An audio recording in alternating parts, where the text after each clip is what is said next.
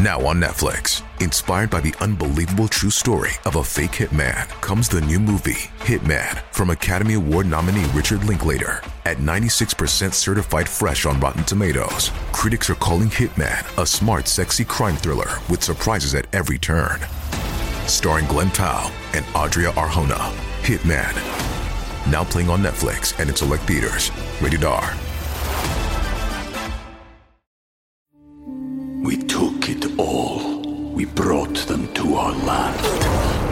An endless night, ember hot and icy cold. The rage of the earth. We made this curse. Carved it in the blood on our backs. We did not see. We could not, but she did. And in the end, What will I become? Senwa Saga. Hellblade 2. Play it now with Game Pass.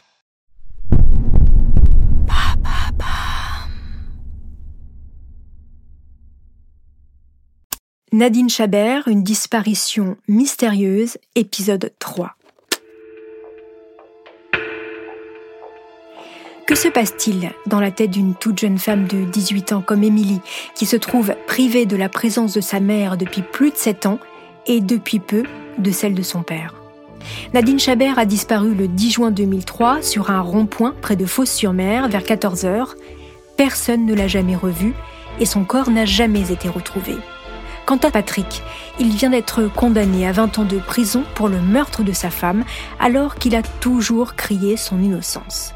Nous sommes en 2010, sept ans après le drame, et à présent, Émilie n'a qu'une idée en tête, se battre et faire libérer son père de prison. Bienvenue dans Homicide, je suis Caroline Nogueras.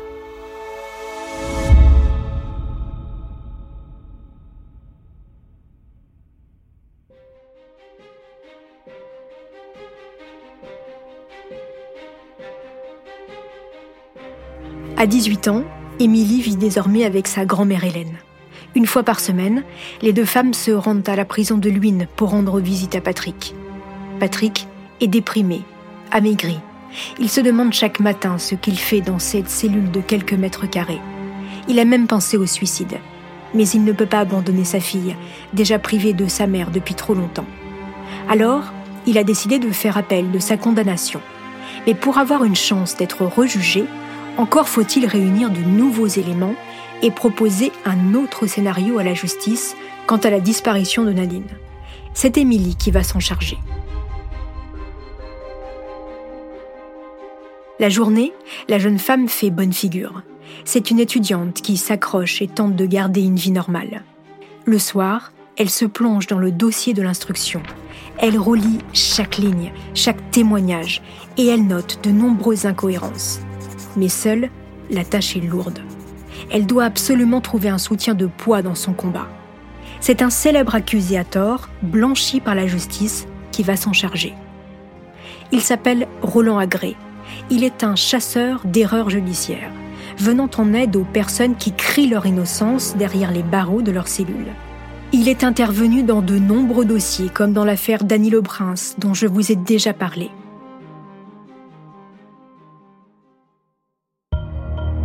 Roland Agré va se plonger lui aussi dans cette affaire et s'entourer des meilleurs spécialistes de la contre-enquête. L'enquêteur privé est d'abord étonné par le fait que ni la police de Martigues, ni celle de Marseille n'aient trouvé utile de procéder à une reconstitution au domicile des Chabert. Lorsque lui s'y rend pour étudier les lieux, il est tout de suite frappé par la proximité entre les deux maisons, celle des époux Chabert et celle d'Hélène, la grand-mère. 30 mètres à peine séparent les deux pavillons. Patrick aurait donc tué Nadine en moins de 5 minutes, puis transporté son corps dans le coffre de sa voiture, une simple Clio, tout cela presque sous le nez d'Hélène et d'Émilie, qui n'auraient pourtant rien vu ni rien entendu. Agré a du mal à y croire. Puis Patrick aurait baladé toute la journée le corps de son épouse sous une chaleur écrasante. Écoutez Roland Agré en 2012 pour Histoire en série à mon micro. Un cadavre, on ne le balade pas comme une poupée en chiffon. Il y a des rigidités cadavériques, il y a des odeurs, il y a des, des, des, des, des organes, des génétiques. Enfin, il, y a, il y a plein de trucs qui, qui émanent d'un cadavre. Donc ça veut dire quoi Qu'on aurait senti, c'est ça? Senti, c'est obligé déjà. Surtout que quand même, dans cette hypothèse, il va promener dans le coffre de sa Clio le cadavre toute la journée. 30 degrés, au soleil, au cimetière, de partout. Pour confirmer ses intuitions, Roland Agré va demander l'expertise de Michel Rudler, pharmacien et ancienne directrice du laboratoire de police scientifique de Paris. Voici ce qu'elle déclare dans l'émission Fait entrer l'accusé on met un corps dans un coffre de voiture euh, par 30 degrés, euh, il est bien évident qu'il y a quand même des phénomènes de putréfaction qui commencent à se produire, un relâchement des sphincters, euh, des écoulements normaux hein, qui se passent à chaque fois qu'il y a quand même un corps qui est sans vie par destruction des cellules. On n'a rien retrouvé. Il n'y a pas eu, mais pas le moindre élément ou trace de la présence d'un corps humain dans le code de la Clio. Quant à la suite du scénario, l'équipe de Roland Agré va, là aussi, démonter les hypothèses de l'accusation. Selon les policiers, à la nuit tombée, Patrick Chabert se serait débarrassé du corps de sa femme en le coulant dans du béton sur le chantier de la prison de la Farlède. Ce qui, justement, aurait justifié ce fameux trou de deux heures dans son emploi du temps. Sauf que, là encore, ça ne tient pas. Pour une raison simple. Selon les anciens collègues de Patrick Chabert, à cette époque, le gros œuvre du chantier est terminé depuis longtemps. C'est la phase des finitions, les peintures, l'équipement intérieur. Mieux, le chantier était tellement énorme que le coulage du béton ne s'est jamais fait sur place. Il était amené par camion. Et puis rappelez-vous, l'après-midi du 10 juin 2003, Nadine avait annoncé à ses collègues avoir un rendez-vous chez le juge à Aix-en-Provence pour une conciliation en vue de son divorce. Sauf que aucun policier n'a appelé la juge en question. S'il l'avait fait, ils auraient appris quelque chose d'étonnant. Quelques minutes avant le rendez-vous, la juge a reçu un appel d'une personne expliquant que le couple ne se présenterait pas pour la conciliation. Ils étaient soi-disant retenus dans un barrage routier mais qui a passé ce coup de fil? Six ans après les faits, la juge n'en a plus aucun souvenir. C'est déjà en fouillant dans ses archives qu'elle a réussi à retrouver cette information griffonnée sur son agenda de l'époque. En tous les cas, le scénario de la police vient de s'effondrer comme un château de cartes.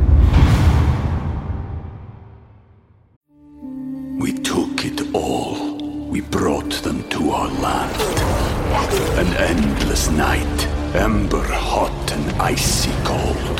The rage of the earth. We made this curse. Carved it in the blood on our backs. We did not see. We could not, but she did. And in the end, what will I become? Senwa Saga. Hellblade 2. Play it now with Game Pass. Mais pour que la justice accepte de rejuger Patrick Chabert, il faudrait qu'une autre hypothèse soit proposée. Et c'est Émilie qui va la trouver. Depuis le début, la jeune femme est persuadée que sa mère les a abandonnés volontairement. Elle est également sûre que son changement de comportement avant sa disparition a un lien avec son amie Patricia Méjean. Émilie connaît bien cette femme. Elle s'est rendue plusieurs fois avec sa mère chez elle en Savoie. Émilie découvre alors un autre visage de sa maman, qui participe avec un petit groupe et sous la houlette de Patricia à d'étranges séances chamaniques dans les bois, des séances de spiritisme ou encore des tirages de cartes. Émilie a raconté tout cela aux enquêteurs dès le début, sans être entendue. La jeune femme fouille la maison de fond en comble à la recherche du moindre indice pour étayer sa thèse. C'est dans le garage qu'elle va enfin trouver ce qu'elle cherche. Dans un carton se cachent des documents écrits de la main de sa mère un compte-rendu d'une séance de spiritisme pratiquée sous l'emprise de drogue. Voici quelques extraits. C'est quoi la potion? C'est un lien, un rite, une purification symbolique. C'est une préparation, une mise en condition comme un athlète. Vous vous videz le corps et l'esprit afin d'être libre pour ce qui suivra. Lionel me demande si on peut le laisser là. Oui, me répond Marc. Je suis bien maintenant, j'ai compris. Merci, me dit-il. Merci à vous tous. Je n'ai pas les mots. Je vous aime. Au revoir. Un peu plus loin. Je découvre les visages et je vois les marques de ce qui s'est passé. Patricia m'embrasse, elle est hilar. Michael est blanc comme un linge. les yeux rougis. Lionel a le visage terreux. Que s'est-il passé? Est-ce que tout cela est réel? En bref, il faudrait peut-être ralentir la moquette. La lecture de ces documents est un choc pour Émilie. C'est horrible, c'est noir, ça parle de mort, ça parle d'esprit, de, de, de, rentrer en contact avec des désincarnés. Où Nadine a-t-elle mis les pieds? A-t-elle rejoint un groupe sectaire? Aurait-elle même fait une overdose de psychotropes Émilie et ses avocats sont persuadés qu'ils tiennent ici la piste et que derrière cette secte, il y aurait l'amie Patricia Méjean impossible à vérifier, mais suffisant pour l'ouverture d'un nouveau procès.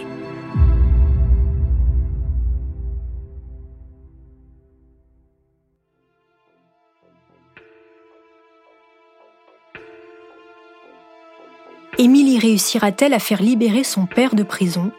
C'est ce que je vous raconterai dans le prochain et dernier épisode de cette saison. J'aurai également à mon micro Maître Denis Fayol, l'avocat d'Émilie Chabert. En attendant, n'hésitez pas à me laisser des commentaires sur Apple Podcast ou Castbox.